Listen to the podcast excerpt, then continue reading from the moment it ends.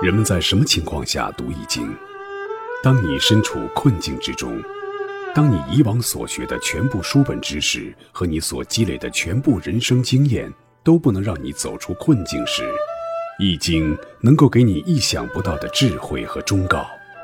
欢迎您收听由北京周易研究会创办人徐坤教授主讲的《六十四卦与人生》。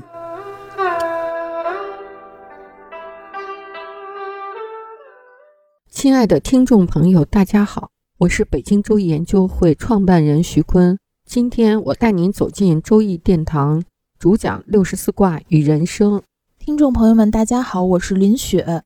今天我们讲困卦，困卦的卦画是兑在上，坎在下，叫泽水困。困是困难的意思，也是被围困的意思。兑为泽，那画面呢？泽中无水。水渗到下面去了，下面是坎卦，那是水在泽的下边，泽上是枯槁的，就是干旱的样子。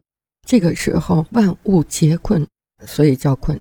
那还有另外一个画面，就是泽下的水满，泽上的水也满，泽水满，坎水满，大江小河都满满，这就是涝灾。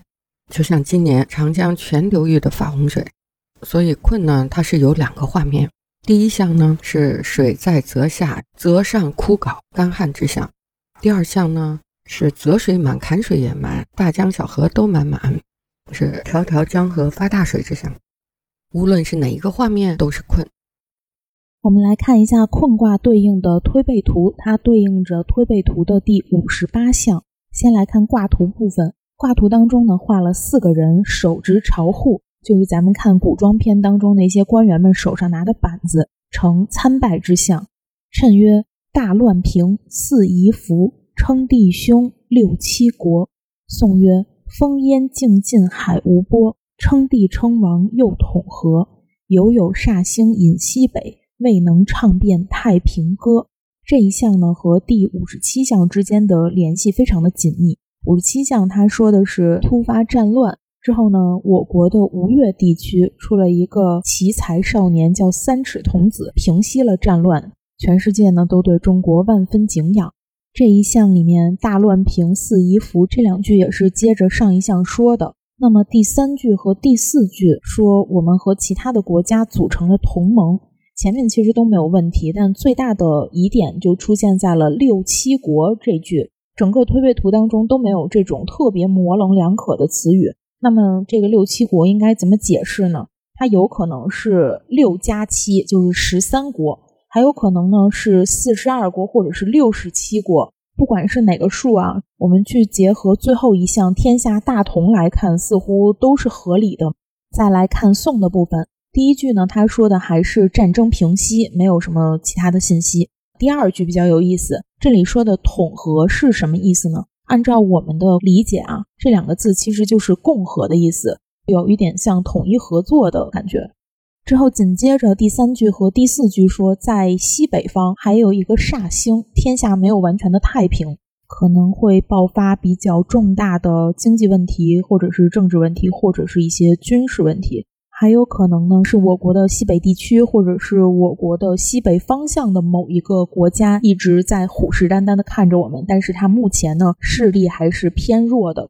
可是威胁已经形成，早晚还是会引起动荡。这也对应了泽水困卦所说的“生而不已，必困”。所有事情不可能永远顺利的升进，总会遇到不顺受困的情况。困呢，在我们的文字中呢，是一个口一个木。那在风水的心理学的象征的含义呢，一般家宅的门前、公司的门前有一个木，又闲也困，加上门框的那个横，就是一个口加一个木。所以要看看你家门口外头有没有木，一个独木或者是电线杆。那你的公司大门外头看看有没有独木或者一个电线杆，在你的大门口正对面，那就是困。困都写在家门口、公司门口了，这也是每个公司和每家的这种困象都表征出来了。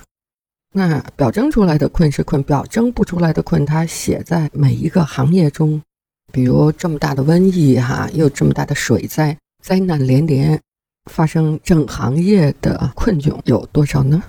二零二零年呢，受新冠疫情的影响，很多企业都是处于水深火热之中。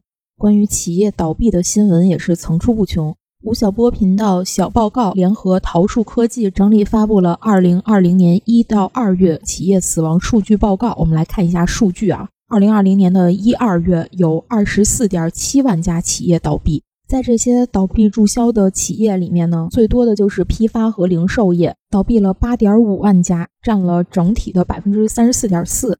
在批发零售的大类别之下，受困最严重的就是矿产品、建材和化工产品批发行业。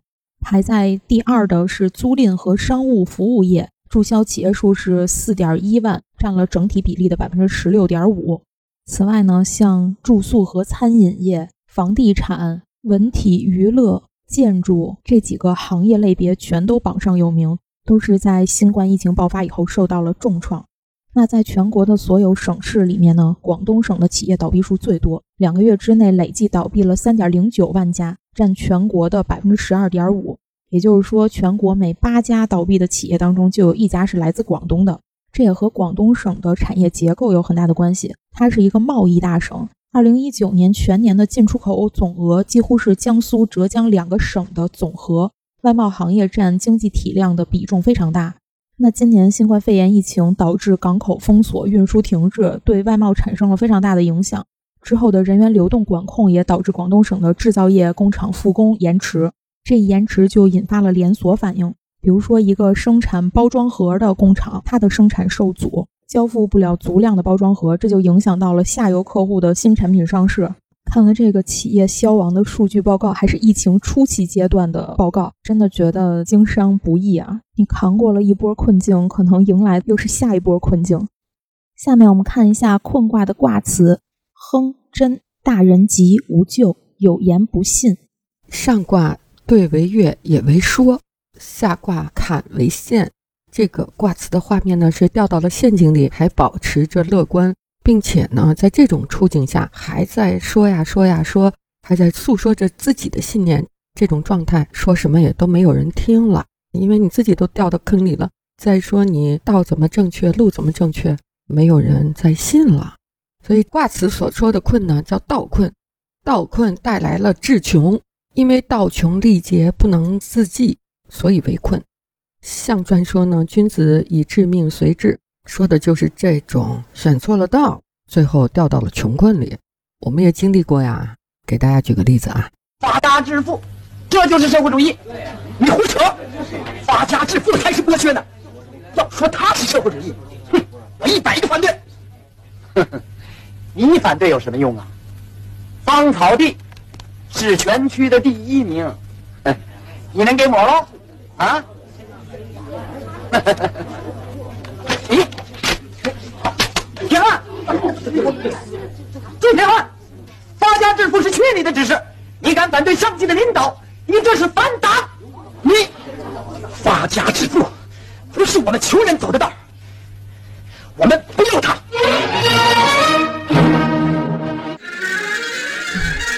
这个革命的小伙子，把发家致富的奖状给撕了。又拿起了铁锨，铲除了村口影背上的四个大字“发家致富”。这就是我们经历的真实的历史，这就是道穷治困的这段历史经历。这个道一选错了呀，道困治穷，经济发展都是负值。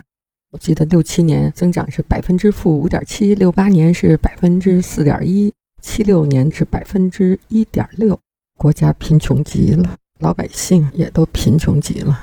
一九七八年结束文化大革命，邓小平同志说：“搞二十多年还这么穷，要社会主义干嘛呀？”所以我们就变了道路。那卦辞说：“你的道路选错了，困在了陷阱里。”这个时候，只有君子才能做到困穷中还快乐。此时呢，就不宜多说了，要多做少说。这个时候，在不停地宣传自己的主意是好的，就会让人笑话，人们不愿意听，反而起了逆反作用。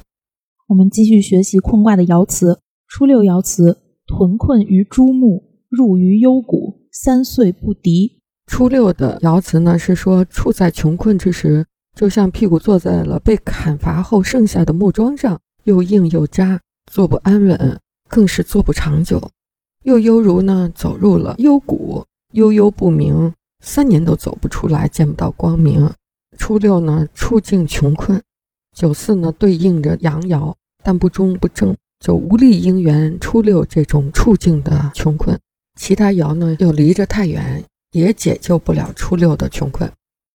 九二爻辞：困于九十，诸福方来，利用享祀，争凶无咎。诸福呢是指婚服，也指祭祀时穿的那种红色的礼服。九二比初六虽然也处于穷困之地。但是呢，它是一种软禁的状态，不缺酒，不缺食物，隐喻为有君王的关照，对九二是福庆的，不缺吃穿了。那九二为什么又提出来诸福方来，利用祭祀呢？就是你陷于酒食中，不愁吃不愁穿的时候，也不能忘了初心，忘了信仰，所以还要重新祭祖，在祭祖的过程中，重新提炼这个部落的信仰。六三爻辞。困于时，居于吉利，入于其宫，不见其妻，凶。六三是阴爻，处在阳位，不中不正。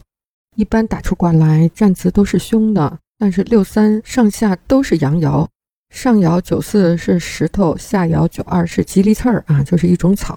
六三上无阴爻，指上六是阴爻，阴对阴是相斥的。六三的处境是进进不能退，退不成，守守不成。在困卦六个爻辞中，六三是困中之最，入其名，毁其身，死其志。六三陷入了最深的穷困之中，所以断词也特别的凶。中国的商人他能不能合理合法的存在，或者他的商业帝国能不能顺利的发展，完全取决于他的政商关系。如果政商关系崩塌了，那他活的理由都没有了。别说他的商业帝国和他的企业发展了，他个人生存都尚存疑。这个描述让我想起之前引起了巨大争议的曾成杰被秘密处决的这个案件啊。零三年的时候，曾成杰通过竞拍拿到了湖南湘西吉首的形象工程三管工程开发权，然后为了解决资金的难题呢，他以三管公司的名义对外集资。当时当地政府也是非常支持他的这个想法，倾力相助。曾成杰呢，也在短短的五年间集资总额达到了三十四点五二亿，但是最后实际投入到这个工程项目当中的支出只有五点五六亿，占总额的百分之十六点一二。二零零八年的时候，三管公司资金链断裂，无法足额的兑付集资户的集资本息，结果造成了数万人围堵铁路和火车站。数千名的集资群众围堵湘西自治州人民政府，还有一个人呢用汽油当众自焚，造成了七级伤残。之后，曾成杰因涉嫌集资诈骗罪被逮捕，被判处死刑。他的女儿曾珊也找了律师，到处的去找线索来证明自己父亲没有诈骗。结果突然就被通知自己父亲已经被执行了死刑，是被秘密处决的，之前没有通知任何人。而且呢，遗体是被直接火化了。这个秘密行刑也是在当时引发了巨大的舆论。据说呢，是因为案件过于复杂，背后牵扯的其他利益盘根错节，当地怕引发更大的冲突，所以才选择先执行再说。后来出现了很多争议啊，说在当时湘西非法集资的系列案当中，曾成杰他融资额并非是最多的，也没有挥霍和转移财产，但是却是唯一被判处了死刑的人。很多人也是在质疑这一点，但是现在我们再回过头去看曾成杰当时所处的那个环境、那种情况，如果不判处他死刑，可能这个困局会像滚雪球一样越来越大。